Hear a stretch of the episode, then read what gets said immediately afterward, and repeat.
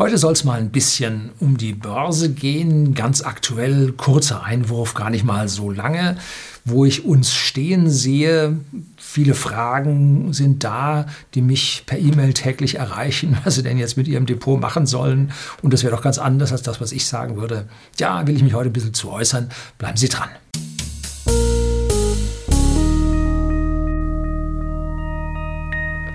Guten Morgen und herzlich willkommen im Unternehmerblog, kurz Unterblog genannt. Begleiten Sie mich auf meinem Lebensweg und lernen Sie die Geheimnisse der Gesellschaft und Wirtschaft kennen, die von Politik und Medien gerne verschwiegen werden. Und die ganze Börsenszenerie ist gespenstisch. Wir hatten einen Lockdown, die Firmen schreien um Corona-Hilfen, um einen Wiederaufbauplan, äh, um Förderungen und so weiter. Und die Gewinne sind abgestürzt. Äh, die Barmittel der Firmen drohen zu versiegen. Ja, und die Börsenkurse steigen steil nach oben. Seit dem 14. Mai, also jetzt seit zwei Wochen, steigt der Standard Poor's 500 in hübscher linearer Linie nach oben. Und man fragt sich, warum? Ja, man hat ganz, ganz furchtbare Dinge erwartet, aber die Ergebnisse sind besser, als man erwartet hat. Und immer wenn etwas besser als erwartet ist, dann freut sich die Börse und zieht mit den Preisen an. Hm. So, was wir hier an dieser Stelle übersehen, und da kann ich Ihnen nur das Verfolgen von der Morning Bell von Markus Koch, äh, seinen YouTube-Kanal empfehlen. Ich schreibe ihn unten mal in die Beschreibung mit rein. Der macht sich sehr oft amüsiert gibt sich sehr oft amüsiert darüber, wie die Börse sich verhält, dass ja die Gewinne oder die, die Umsätze sind um 90 Prozent gesunken und jetzt geht es um 25 Prozent hoch. Oh, gute Nachrichten, Kurse nach oben. Aber Achtung, 90 Prozent runter heißt 10 Prozent sind übergeblieben. Jetzt 25 Prozent hoch ist man bei 12,5, also bei 87,5 Absturz immer noch. So, also die Guidance, die die da geben, ist manchmal abstrus und die Zahlen sind wirklich schlecht und zwar reihenweise quer durch die Wirtschaft sind richtig schlecht und die Börse zieht an. Warum? Es gibt zwei Effekte. Einmal hat die Fed alle mit Geld zugeschissen, genauso wie die EZB. Und zum Zweiten äh, gibt es jetzt so einen Effekt, diesen FOMO-Effekt, Fear of Missing Out. Das heißt, da geht es rauf und ich muss mit.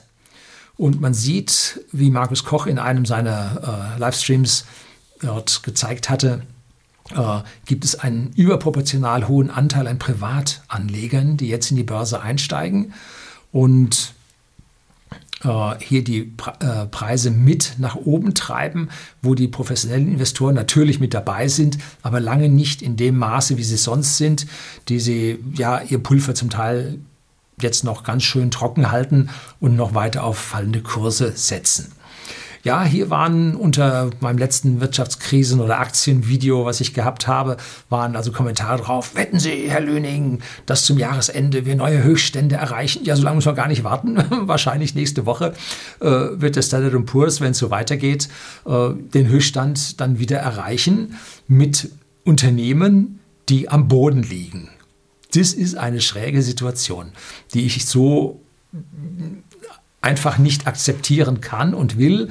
Und die Guidance, die die Leute geben, sind ja zum Teil sehr schlecht. So und so viel runter, so und so viel Umsatzausfall und so weiter. Und die Unternehmen, die ihre Guidance kassiert haben, die jetzt gar nichts sagen, das wird zum Teil als positive Meldung empfunden. Äh, plus sie haben noch nichts gesagt. Ne? Also wo es da rausgeht, weißt du noch nicht. Ne? Äh, deshalb muss ich sagen, ja, wir haben jetzt ein sehr steiles V gesehen. Ganz im Gegensatz zu meiner Voraussage, dass wir ein Doppel-L bekommen, dass es also runtergeht, dann Weichen hält und dann nochmal runtergeht, bevor es sich dann ganz langsam wieder erholen wird. Sondern wir haben jetzt ein V gesehen und ich erwarte, dass nach diesem V jetzt nach einer gewissen Verzögerung dann doch es ein sattes L bis nach ganz unten gibt, wo wir also 70 bis 90 Prozent der Kurse verlieren werden. Das ist also so meine persönliche Vermutung. Um, wann das eintritt, schwierig. Also ich sehe es ja immer noch, dass die Deutsche Bank sehr bald gerettet werden muss. Momentan habe ich ja in meinem Bankenvideo äh, erzählt, wie also alle Sicherheitsmechanismen, alle Kapitalanforderungen einfach von der Bankenaufsicht kassiert wurde und gesagt, macht, was ihr wollt. Melden müsst ihr nichts, wenn ihr negatives Eigenkapital habt oder wenn ihr Puffer aufbraucht. Völlig egal, wir retten euch, macht, was ihr wollt. Ähm, so, das wird jetzt gerade gemacht, aber das Eigenkapital der Banken sollte weg sein und in den nächsten Bilanzen sollte das sichtbar werden. Es wird also Termine nach dem nächsten Quartal geben, also irgendwann erste, zweite Woche Juli, wo nun diese schlechten Quartale sichtbar werden sollten. Um den Zeitpunkt wäre ich mal ein bisschen vorsichtig. Dann kommen da noch so ein paar Hexensabbate, wo Kontrakte äh, glattgestellt werden müssen. Auch da wird es gefährlich und ganz besonders gefährlich wird es gegen Richtung November, wenn neue, der neue Präsident in den USA gewählt werden wird. Äh, da kann es sein, dass vielleicht doch ein Demokrat gewinnt, was ich nicht erwarte. Ich erwarte, dass Donald Trump das relativ souverän gewinnen wird. Aber wenn ein Demokrat gewinnt, dann rauschen die Kurse also so dermaßen in den Keller, weil die schon angekündigt haben, Steuern und so weiter und so fort. Also da gibt es dann harte Maßnahmen gegen die Industrie, ähm, was den Börsen halt sehr, sehr schlecht bekommen wird, werden wird, vermute ich mal. Ja, so, also ich bin überrascht, wie die Kurse sich entwickeln. Die Privatanleger haben Angst, dass sie diese Rallye jetzt verpassen. Aber nur allzu oft hat der deutsche Anleger sich immer genau falsch im Markt verhalten. Also an dieser Stelle bitte, bitte Vorsicht, was Sie tun. Um, seien sich bewusst, was sie tun. Ich habe nun hier keinen einzelnen Wert genannt, äh, nichts beziffert. Also es ist auch keine Beratung, keine Empfehlung, was sie tun sollen.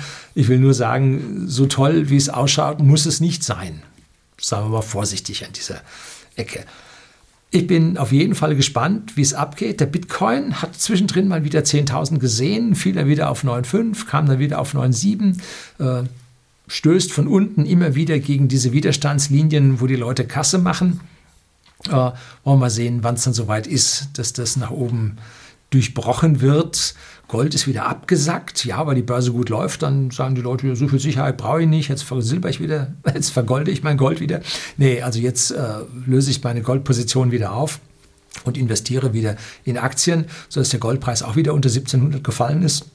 Den äh, Goldförderaktien, also den Goldminenunternehmen, dürfte das auch nicht so ganz gut bekommen, äh, die ja bislang eine ganz tolle Rallye hingelegt haben äh, ja, es wird sowas von interessant und man sitzt praktisch auf einem heißen Stuhl und schaut, was passiert, wann geht's, wohin. Ja, wir wissen es alle nicht. Wer die Glaskugel hätte, würde heute schon auf den Bahamas sitzen. Ja, das soll es gewesen sein. Herzlichen Dank fürs Zuschauen.